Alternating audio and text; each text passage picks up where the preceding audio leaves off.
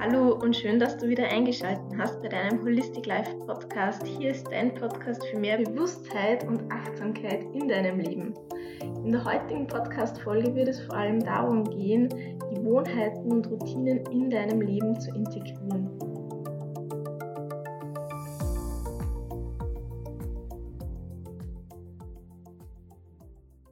Ich möchte gleich mal damit anfangen, dir ein bildhaftes Beispiel vor Augen zu führen. Stell dir einfach vor, du triffst ehemalige Schulkollegen von dir wieder.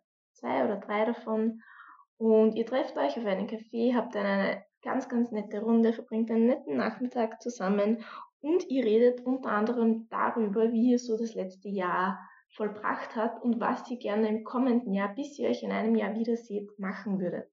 Und einer deiner Freundinnen meint so, ja, okay, ich möchte was verändern, aber ach, das ist immer so anstrengend bei ihr gewesen und sie hat es schon so oft probiert, aber irgendwie hat sie es nie erreicht. Ja, sie wollte so oft schon früher aufstehen und nicht mehr so oft am Handy hängen, mehr Sport machen, sich gesünder ernähren, hat immer wieder begonnen und deswegen ist sie der Meinung, naja, sie könnte es probieren, aber eigentlich, mh, hm, eigentlich, wenn sie ganz ehrlich zu sich selber ist, hat sie die Nase voll und sie möchte sie eigentlich gar nicht mehr verändern.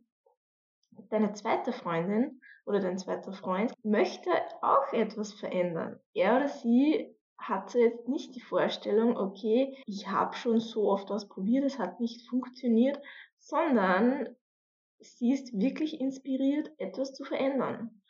Sie möchte einfach mit kleinen Dingen probieren, Tag für Tag ein bisschen mehr den Alltag umzustrukturieren. Und du selber weiß das noch nicht so recht. Du möchtest dir einfach anschauen, wie es die beiden machen und hoffst, dass ihr euch in einem Jahr dann wieder sieht und irgendetwas sich verändert hat. Das Jahr geht vorüber, ihr trefft euch wieder und die erste Freundin hat wirklich eigentlich nichts verändert.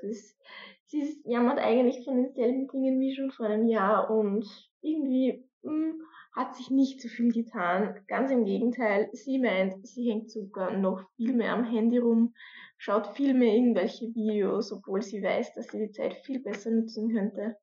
Aber sie findet einfach nicht die Motivation und Inspiration, etwas in ihrem Leben zu ändern. Deine zweite Freundin, die sieht echt gut aus. Aus ihren eigenen Erzählungen hat erzählt, dass sie begonnen hat, mehr Wasser zu trinken und jeden Tag einfach mal zehn Minuten mehr rauszugehen, noch vor der Arbeit und herumzuspazieren und frische Luft zu tanken und mit ganz kleinen Dingen, die sie nach und nach integriert hat, hat sie eigentlich komplett ihr Leben verändert. Denn nach einigen Monaten, und obwohl der Anfang vielleicht ein bisschen schwierig war, hat sie gemerkt, dass sich ganz viel in ihrem Leben getan hat. Sie hat auf einmal neue Energie bekommen, um Projekte, die sie schon ganz lange im Hinterköpfchen hatte, zu machen. Was sagt uns das? Es ist natürlich eigentlich nur eine kleine Geschichte, eine kleine Erzählung, die dir einfach mal sagen sollte, wenn du schon mit dem Mindset reingehst in die Veränderung, okay, ich habe schon so oft probiert, es wird nie wieder nicht funktionieren, dann wird es auch so sein. Denn deine innere Welt, deine Gedanken beeinflussen dein Handeln und bestimmen dann das, was im Außen passiert, was du machst. Fangen wir mal klein an. Eine jede Veränderung bedeutet Schmerz. Wir alle leben eigentlich gerne in unserer Komfortzone und wir sind eigentlich daran gewöhnt, immer wieder das Gleiche zu tun. Wir Menschen sind Gewohnheitstiere. Wenn du jemanden besuchst, dann sitzt du meistens sicher immer am selben Platz und es fühlt sich komplett ungewohnt an, wenn du auf einmal woanders sitzt.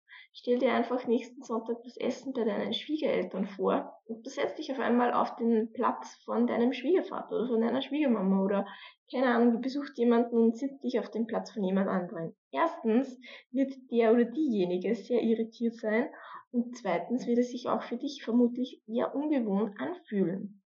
Wir sind einfach an gewisse Dinge gewohnt und möchten genau das auch erhalten. Sobald wir uns der Komfortzone irgendwo nähern oder dieser unsichtbaren Grenze, dann fühlt es sich innerhalb der noch ziemlich gut an. Ja, also unser Ego macht sich da sehr gemütlich mit seiner Packung Chips auf dem Sofa und schaut irgendwelche Netflix-Serien oder was auch immer.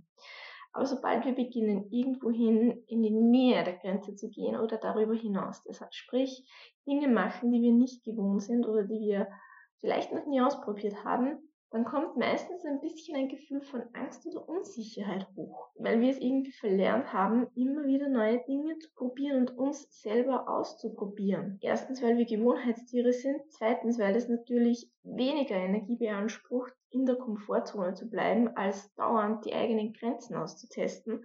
Und allein evolutionsbedingt war das schon früher sehr, sehr wichtig als Steinzeitmenschen, denn damals war Energie noch eher sehr begrenzt erhaltbar. Und wenn man da die ganze Zeit seine eigenen Grenzen mutwillig ausprobiert hätte, dann hätte man viel zu viel Energie verloren, als man vielleicht im Endeffekt wieder zurückbekommen hätte. Du kannst dir außerdem alte Gewohnheiten wie einen Dschungelpfad vorstellen, der schon richtig gut ausgetrampelt wurde. Du weißt, in einem Dschungel ist vielleicht nicht gerade die beste Straße vorhanden. Das heißt, je öfter du einen Weg gehst, desto besser wird er begehbar. Und so eine Gewohnheit ist so ein ausgetrampelter Dschungelpfad. Das heißt, du brauchst ganz wenig Energie, um diesen Weg zu gehen. Aber würdest du dir jetzt überlegen, okay, ich gehe heute mal einen anderen Weg, ich suche mir einen komplett neuen Weg, dann brauchst du ganz viel Energie, um auch diesen Weg mal rauszuschlagen mit irgendwelchen Messern, damit die Lianen nicht mehr deinen Weg versperren.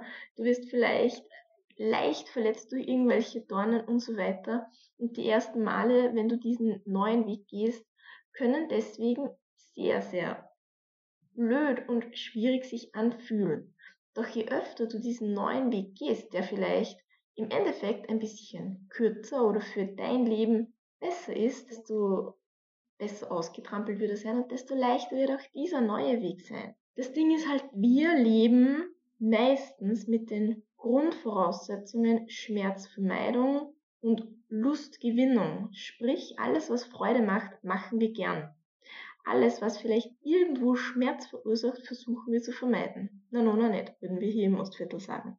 Auch das ist irgendwo evolutionsbedingt in uns verankert. Und wenn wir auch das verstehen, dann können wir vielleicht leichter verstehen, warum wir uns so schwer tun, eine neue Gewohnheit in unserem Leben zu integrieren. Denn Gewohnheiten, die wir schon sehr, sehr lange machen, bereiten uns Freude, es werden bestimmte Hormone ausgeschüttet und so weiter. Wenn wir das auf einmal nicht mehr tun, dann fehlen ja die Hormone, die guten, die ausgeschüttet werden und unser Gehirn sagt dann automatisch, ups, da stimmt was nicht, das könnte Schmerz sein. Dann sagt unser Gehirn, ups, da passt irgendwas nicht, die Hormone fehlen, Alarm, Alarm. Das heißt, wenn du alte Gewohnheiten, so wie zum Beispiel, keine Ahnung, immer naschen, wenn man einen Kaffee zu Hause trinkt. Oder am Abend die Chipstüte holen vor dem Fernseher. Oder keinen Sport machen. Oder viel zu lange am Handy noch in der Früh rumhängen, obwohl man weiß, dass man die Zeit viel besser nutzen könnte. Wenn man das auf einmal nicht mehr macht, dann fehlen irgendwo gute Hormone in unserem Körper, der ja eigentlich mit diesen guten Gefühlen rechnet und schlägt Alarm. Wenn du mal das für dich verstanden hast, kannst du beginnen, diese Grenzen für dich selber mit kleinen Schritten loszulassen. Und ich gebe dir dazu einfach das Bild von einem Schmetterling und einer Raupe, so klischee, klischeehaft es auch ist. Wenn die Raupe zum Schmetterling werden möchte, dann muss sie sich irgendwo verpuppen und verwandeln. Und da ist es halt nötig, einige Schritte zu gehen. Ich möchte dich jetzt am Anfang fragen, du kannst dir dazu gerne ein Stück Papier nehmen und dir diese Fragen aufschreiben und das für dich heute im Laufe des Tages oder vielleicht direkt nach der Podcast-Folge zu reflektieren. Und zwar, wie sieht denn ein normaler Tag für dich aus? Wann stehst du auf? Was machst du? Was sind deine Routinen in der Früh? Wie läuft dein Tag in der Arbeit ab? Solltest du einen unter Anführungszeichen normal geregelten 9-to-5-Job haben? Ja, wie schaut die Zeit zum Mittagessen aus oder am Nachmittag, am Abend, vor dem Schlafen? Nimm dir diese Zeit, setz dich hin und reflektier mal für dich, wie dein Tag Stunde für Stunde aussieht, jetzt gerade. Und im nächsten Schritt reflektierst du, wie viele Stunden dieses Tages du mit Dingen verbringst, die du gerne machst, wie viele Stunden des Tages du mit Dingen verbringst, die du eigentlich nicht gerne machst und wie viele Stunden des Tages verbringst du mit etwas, das du machst, bei dem du zwar weißt, dass du es dir eigentlich nicht gut tut, aber du machst es trotzdem. Du könntest dazu auch drei verschiedene Farben hernehmen und dann genau diese Tätigkeiten mit den entsprechenden Farben unterstreichen, um so auf einen Blick zu sehen, wo du sehr, sehr viel Stunden mit Dingen verbringst, die du gerne magst, nicht so gerne magst, ähm, machst, obwohl du weißt, dass es dir nicht gut tut. Wenn du das mal vor dir hast, dann kommen vermutlich verschiedene Gefühle in dir hoch, nämlich es könnte mal zu einer ersten Einsicht kommen, wenn du siehst, dass du eigentlich insgesamt fast drei Stunden vor dem Handy verbringst, nur um irgendwelche Videos zu schauen. Und diese drei Stunden könntest du eigentlich mit Dingen verbringen, die du vielleicht viel lieber machst. Das heißt, im nächsten Schritt setzt du dich hin und fragst dich, wie hättest du es denn gerne? Wie, wie würdest du gerne haben wollen, dass dein Tag aussieht? Wie würdest du diesen Tag gerne verbringen? In welchem Gefühl? Wie würdest du dich gerne verhalten wollen? Vielleicht auch in der Arbeit mit Kollegen, dir selbst gegenüber. Und auch hier nimm dir die Zeit und schreib das auf. Wie hättest du es gerne? diese Vision, die du dir hier erschaffst, wie du es denn leicht gerne hättest, das kannst du dir wirklich aufschreiben, neben deinem Bett legen und dann jeden Tag in der Früh und am Abend durchlesen, immer wieder vor Augen führen. Dort möchtest du hin. Und im dritten Schritt liegt es einfach nur an dir und am Handeln. Das heißt mit ganz, ganz kleinen Baby-Steps, vielleicht für zwei Wochen machst du nur eine Kleinigkeit, die du änderst. Das heißt, vielleicht anstatt dass du in der Früh 15 Minuten vom Handy hängst, das Handy komplett in einen anderen Raum gibst, dir einen also analogen Wecker besorgst, damit du nicht den Handywecker brauchst, damit du gar nicht erst in Versuchung kommst, direkt nach dem Aufstehen nach dem Handy zu greifen, das Handy also in einen anderen Raum legst und diese 15 Minuten mit etwas komplett anderem verbringst.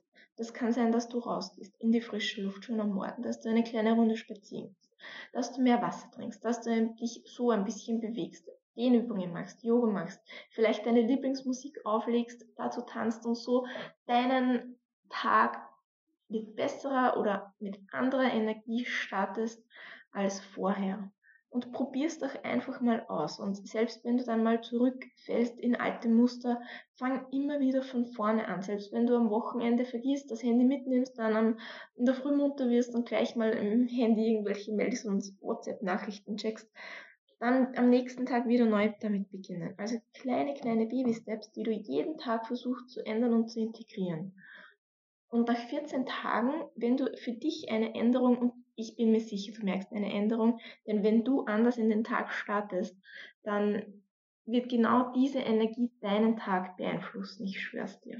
Und dann kannst du eben immer wieder weitermachen, immer wieder neue Gewohnheiten in deinem Leben zu integrieren. Fang zum Beispiel auch dann nach einer Zeit an, andere Gewohnheiten zu ändern. Das heißt, anstatt dass du vielleicht zu den Süßigkeiten greifst, wenn du ein Tief hast, könntest du dazu wechseln, ein Stück Obst zu essen.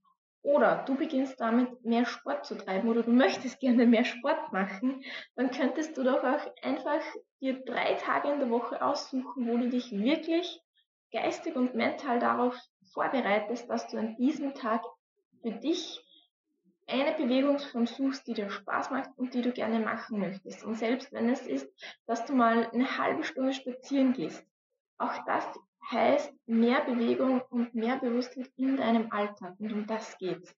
Integriere für dich neue Gewohnheiten und kreiere für dich Routinen, die für dein Leben passen, die langfristig und die langfristig in deinem Leben zu mehr Glück und Erfüllung führen.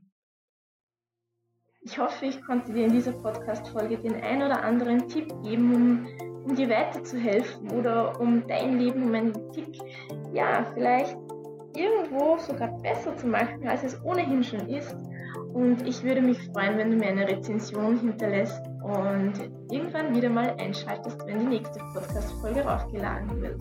Ich wünsche dir noch einen wunderschönen Tag, genieß dein Leben und fang gleich heute Abend oder morgen früh damit an, eine neue Gewohnheit in deinem Leben zu integrieren. Tschüss!